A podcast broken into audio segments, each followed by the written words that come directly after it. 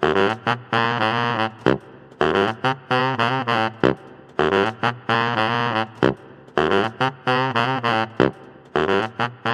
うも、こんにちは。あゆうさなポッドキャストのゆうさなです。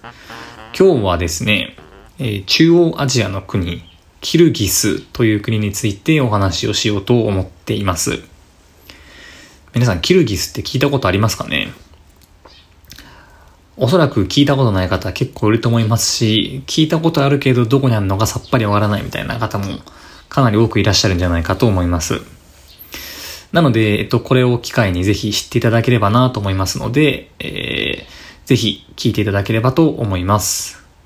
このチャンネルではですね、えっ、と、まあ、僕、ゆうさながですね、まあ、これまで世界50カ国ぐらいに約訪れているので、その時に、まあ、海外旅行、旅を通じて感じたことだったり学んだことなんかをゆるゆるとお話ししていくチャンネルになっています。もし楽しいなと思っていただければ、あサブスクリプション登録をしていただければと思います。よろしくお願いします。ということで、キルギスですね。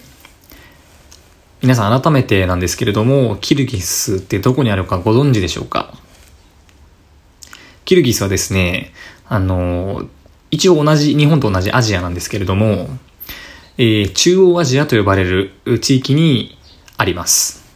日本は東アジアですね。まあ、極東とかも言われたりしますけども、キルギスはもう少し西にあって、中央アジアと呼ばれる地域に属しています。中央アジアというのもいろいろあるんですが、まあ僕がイメージしているのは、〇〇スタンみたいなところですね。あというのもその、まあなんか地理によ、地理というか、どういうくくりになるのかどうかっていうのは意外と、こう、人によってと言いますか、ちょっと違ったりするんで、中央アジアと一つに、えー、一言で言っても、まあ、この国は入ってる入ってないっていうのはそれぞれあるんですが、あ僕がなんこうイメージしている中央アジアは、まる〇〇スタンという、まあ、スタン系とか言われたりしますね、バックパッカー界では。で、スタン系はですね、例えばウズベキスタンとか、カザフスタン、あとはタジキスタン、トルクメニスタン、で、キルギスタンと。まあ、キルギスって呼ばれて、日本では呼ばれてますけども、正式名称はキルギスタンですかね。で、この5つのスタン系の国をまとめて中央アジアと呼んでいる人が、えー、結構多いです。場所はですねユーラシア大陸のちょうど真ん中ら辺で、です。で、カスピ海の右側って言って、まあ、わかる方はすごいなと思いますけれども、一応説明するとカスピ海の右側です。で、ロシアと中国に隣接しています。といったところで、何の説明にもならないかなと。ロシアと中国めちゃくちゃでかいんで。はい。で、キルギスのですね、ちょっと面白かった点を今回は紹介しようと思っていて、それはですね、宗教観です。キルギスの宗教観。で、この宗教についても、あの、皆さんいろんな意見があると思いますし、あの、専門の方からすると、いやいや、それお前おかしいだろうってこともあるかもしれないんですが、あの、あくまでその僕が個人的に、その、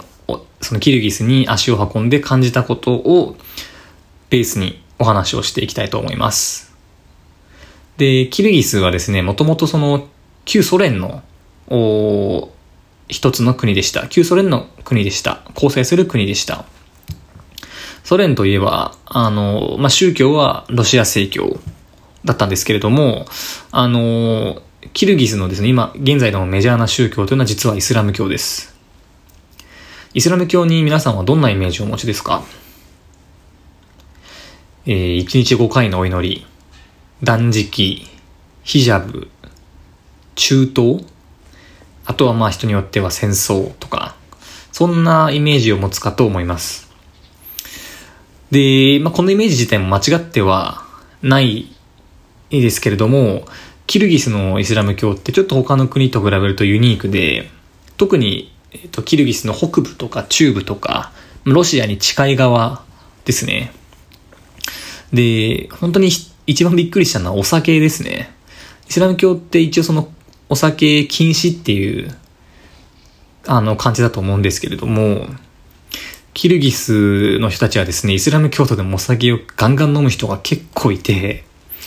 あの、僕が一週間ちょっと行った中部のナリンっていう場所はですね、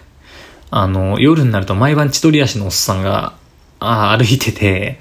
誰かしらに毎日絡まれました。あの、なんか日本を思い出すというような、あの、おっさんの千鳥足っていう感じです。本当に。で、あと1日5回のお祈りっていうのも、けしない人が結構いてですね、これもびっくりしました。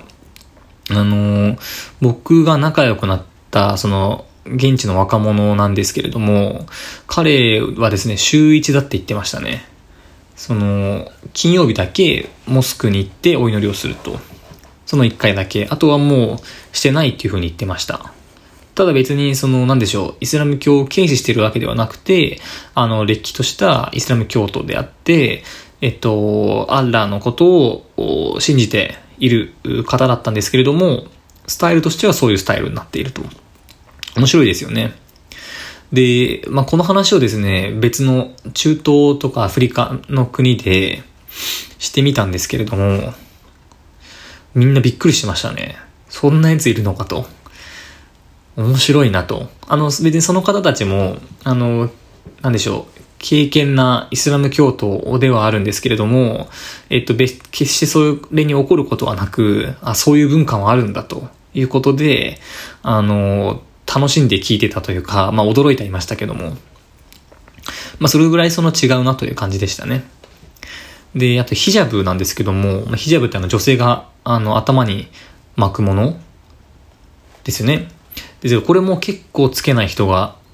いて、あのー、普通にその肌出して、こう、外を歩いている女性が結構いました。で、これも仲良くなった人に聞いてみたら、暑いからっていうことらしいです。まあ、シンプルですね。ただ、断食は普通にします。断食は、あの、普通にあって、まあ、もちろんモスクもあって、モスクに行ってお祈りをしたり。そういうことはします。で、これまた面白かったのが、今話したのはメインがキルギスの北部とか中部のエリアなんですけれども、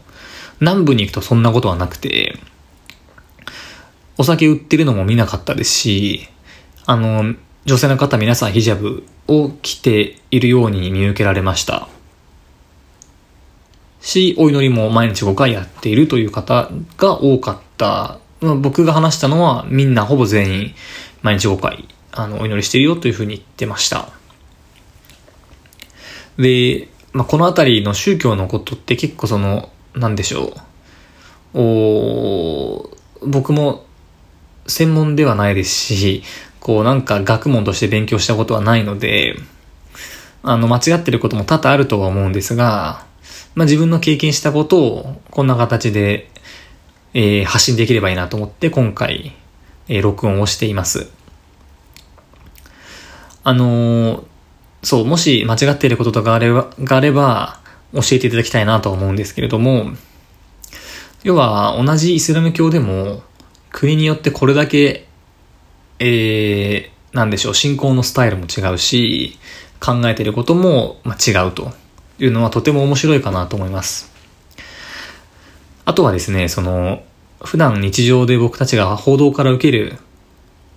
報道とかテレビのニュースで見るものと実際ってやっぱり随分違うことがあって、なんかこう、特にテレビとかではイスラム教ってなるとどうしてもあの中東のニュースとかが流れてきて、それのに付随する形でイスラム教っていうのが、こう、なんでしょう、僕たちの耳に入ってくることが非常に多いんですけれども、えっ、ー、と、まあ、キルギスのでのそういう経験を踏まえると、やっぱり全然そんなことないなというふうには感じます。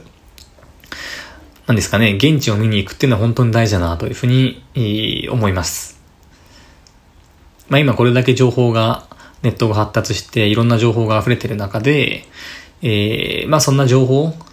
ポッと見た二次データとかに取られることなく、ちゃんと生のデータだったり、実際のものを見に行って、えー、何が現実かというのを確認していくというのは、これからの時代もっともっと一人の人間として必要なんじゃないかなというふうに思いました。ということで、今回は以上になります。今回も最後まで聞いてくださりありがとうございます。ポッドキャスト、Spotify 等をご利用の皆さん、もし面白いと思っていただけたら、あチャンネル登録の方よろしくお願いします。スタンド FM をご利用の皆さん、いいねと、あとフォロー、ぜひよろしくお願いします。また次回の放送でお会いしましょう。さよなら。